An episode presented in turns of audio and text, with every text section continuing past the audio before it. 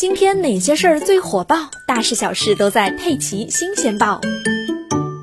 最近有网友发布视频称，唐山迁安落实疫情管控措施，居然要求每家每户把钥匙插到门外，由社区统一管理；指纹锁、密码锁则由社区直接在门外打孔插别棍。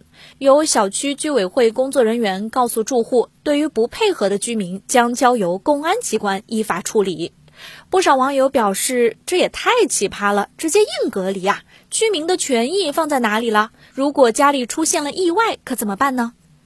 据迁安融媒消息，河北迁安市新冠肺炎疫情防控工作总指挥部办公室发布情况通报，回应硬隔离事件，称，在这轮疫情防控过程中，个别社区存在工作方法简单偏激。